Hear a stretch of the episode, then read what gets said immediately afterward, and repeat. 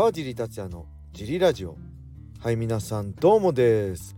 はいというわけで今日もよろしくお願いします。一人です。えー、っとね、えー、火曜日に、えー、ミッコ・ニルバーナ選手からお歳暮が届きました。僕宛てに。ありがとうございます。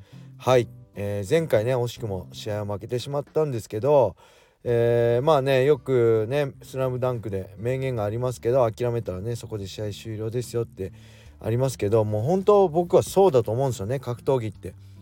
あのー、このプロ野球とかみたいに人数制限がねあの何人までで新しい新人が10人入ったら10人は抜けるしかないとかそういうのないんでほんと自分の納得いくまでね多分こうなかなかこうやって真剣に向き合えるものに出会えることって人生でも数少ないと思うし僕はそれは格闘技しかなかったんで本当にね自身が納得まで頑張ってほしいなと思います。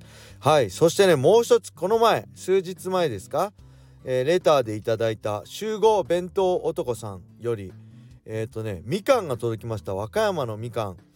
一箱。ありがとうございます。本当にありがとうございます。ジムのねみんなと分けましたよ。まだあります。今日ね木曜日もあるんで皆さん持って帰ってください。でみんな大喜びでその場で食べた会員さんもいてね本当に美味しいって言ってね喜んでました。守護弁当男さんありがとうございます。お手紙までいただいて本当嬉しいです。もうね試合もしてないしもう選手としてはねもう全然目立った格闘家としては全然目立った存在ではないんですけどこうやってね今今でもあのシュートのね頃からあの気にしていただけて本当に嬉しいです。ありがとうございます。僕もこれから帰って家で食べます。はい。そんなわけでレターがね結構頂いてるのでレター行きましょう。川地さんお疲れ様です。ウォーターポーでございます。今年残りの格闘技はパンクラスとライジン40でしょうか。共に楽しみにしています。それにしてもライジン VS ベラトルの対抗戦は楽しみですね。個人的には武田選手しか勝てないのではないかと思っています。AJ マッキーは実質無敗のようなものですしピットブルはその AJ マッキーと互角にやり合うしアーチュレッタもキム・スーチョルには負けないだろうし堀口選手は勝つでしょう。でも想像を超える試合を見たいですね。楽しみですね。あと25日のパンクラスで鶴谷玲選手はチャンピオンになるかもですね。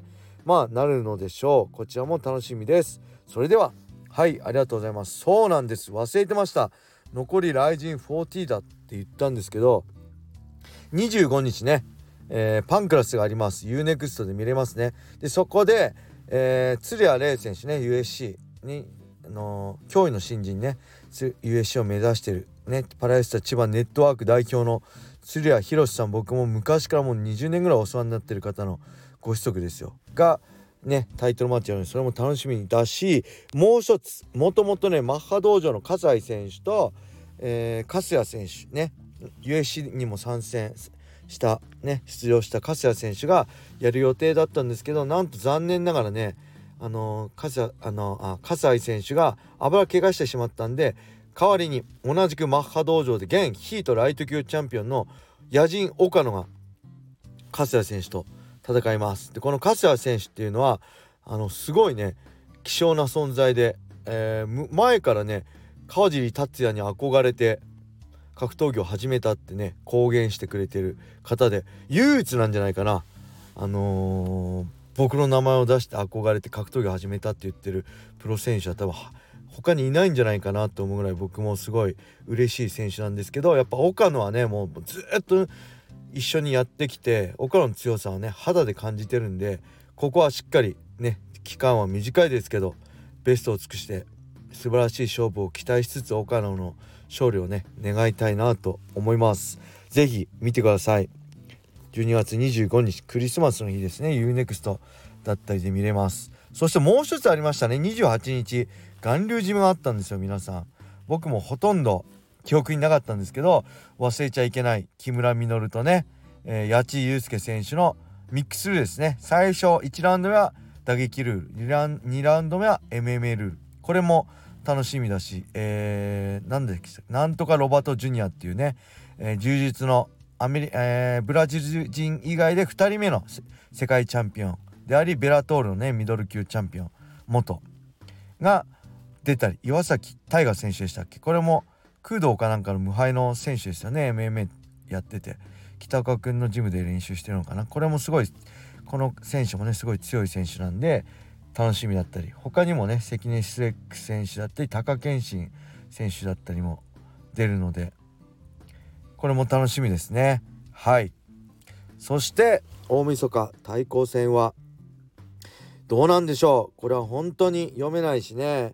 ウォーターポーさんが言ってるように想像を超える試合予想を超えるねああマジかっていう試合が見たくて僕はね格闘技を見てるんでこのねもしかしたら1勝4敗になる可能性もあるしもしかしたら0勝5敗で全敗する可能性も正直あると思います。そんな中でね、えー、何かうわっていう僕らを感動させてねびっくりさせてくれる試合を期待したいなと思いますね。はいそれではもう一個いきましょう。川尻さんごきげんよう DJ サマーダス。ライジン40追加カードが発表されましたね。やはり有志選手出るんですね。出るのはいいけど相手誰なんですかね。いい加減知ってる人とやってほしい。鈴木千尋選手はつまらないファイトスタイルの中原選手。残念です。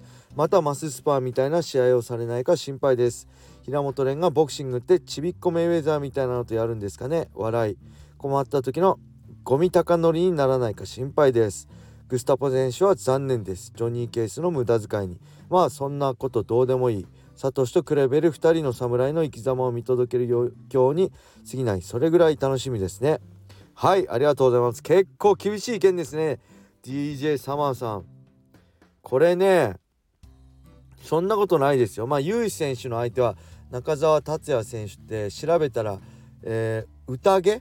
地下格の宴とマスラオの代表らしいですね。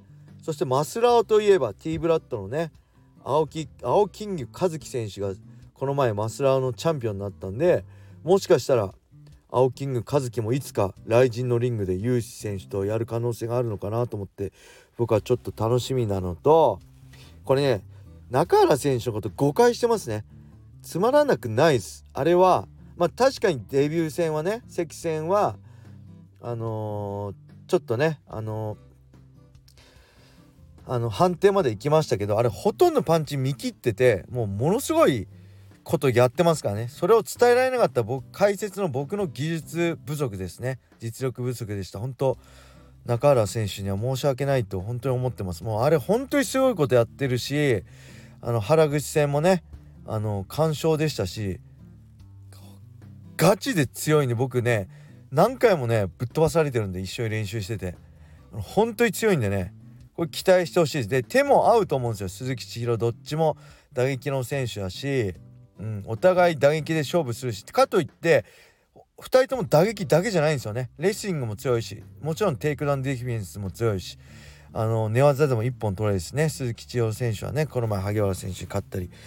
あの中原選手も寝技で成長著しいんでこれはねめちゃくちゃいい試合になると思いますね。僕楽しみです。そして平本蓮選手。これボクシングルールボクシングに準ずる、ね、試合ってことでね。これ僕もまあね年末の風物詩ゴミちゃんの出場があるんじゃないかなと思います。これボクシングルール今までね天心とか浩二選手とかとだったらちょっと体重差あったけど平本選手だったらまあ体重差ゴミちゃんはまあ80ぐらいあると思うんで77ぐらいまでしか落とせないと思うんで、まあ、体格差ありますけどそれでもその2人よりはあの勝負論あるんじゃないかと思いつつね年に1回戦っていいギャラを稼ぐ男まあギャラいくらか分かんないですけど結構急遽出場が多いんでねそういう分もギャラ払ってると思うんでこの年末の風物詩としていいんじゃないでしょうか。他にはね誰かボクシングルールいるのかな？思い当たる選手が。あんまいないですけどね。ゴミちゃんと僕は平本選手見たいなと思います。そしてねこのまあグスタポは残念でしたけどねタイソンもねこれ強いですよ。これジョニー・ケースの無駄遣い全然ないです。僕はむしろグスタポよりジョニー・ケース対タイソンのは楽しみですね。タイソンもずっとあの毎週週2回ね一緒に練習した中でえ特にね僕が覚えてるのは2015年のね TAF22 に出た時 USC に出た時ラスベガスに出た時ねえー、結局ジェイソン・ナイトって選手と対戦したんですけどその前に決まってたのがアメリカントップチームで堀口選手と同僚のミアサド・ベクティックって選手だったんですよ。でこの選手はレスレスリング出身で打撃もできてすごいね期待されてる選手で結果怪我がきっかけでもうやめちゃったのかな MMA は。結構目は出なかったんですけど本当強い選手でその時にねあのー、J、あのミミアサド・ベクティック対策で僕は毎週タイソンとね土曜日マンツーマンでスパイやっててもらってタイソンって、まあ、みんなパンチ力があるのはねみんな知ってると思うんですよ。無財布でさえタイソンに対して打撃勝負じゃなくて最後タックルでパウンド行きましたからね。でだけどねレスリングも強いんですよ。はい。ただねで瞬発力異常なんですよ。だから瞬発力ある分ちょっとスタミナに難あるのとあともう一つね集中力切れやすいんですよ。天才たるゆえんっていうか天才ってそういうとこあるじゃないですか。なんか集中力切れちゃうとこあるんですよスパーやってても。その辺がちょっと不安定だったんですけどまあね年とともに背負うものもできてねあのー、試合は安定感出てきたしかといって今あれですよねなんかボクシングの新たな技術習ってますよね。ボクシングトレーナーに。それも含めてね僕はめちゃくちゃ楽しみです。これ打撃戦になったら全然わかんないと思いますね。はい。ジョニー・ケースをぶっ飛ばす可能性は結構大いにあると思います。はい。そんな感じでね僕はこのまああと、うん、まあ対戦対戦カード変わったのも含めて4カード。まあ楽しみですね。あのー、忖度してるわけじゃなくまあ平本ね選手はまあ MMA は足折れてるんでね無理だとまだ治療中なんで無理だと思うけどそれでもやっぱり打撃ボクシングでも見たいと思わせる選手だし鈴木千尋中原選手なんてねこれめちゃくちゃいいカードですからね。裏メイン的な感じになりますね今年の大晦日の。はい。その感じで目が離せます目が離せません。そしてなんかツイッター見たらね UNEXT でペーパービューを買うとなんとかってありましたよね。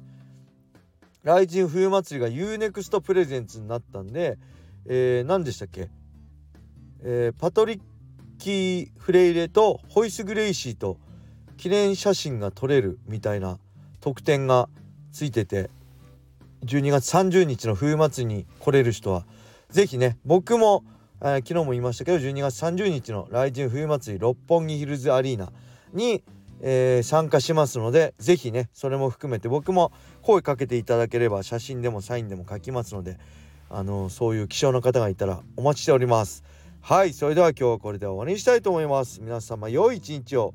またね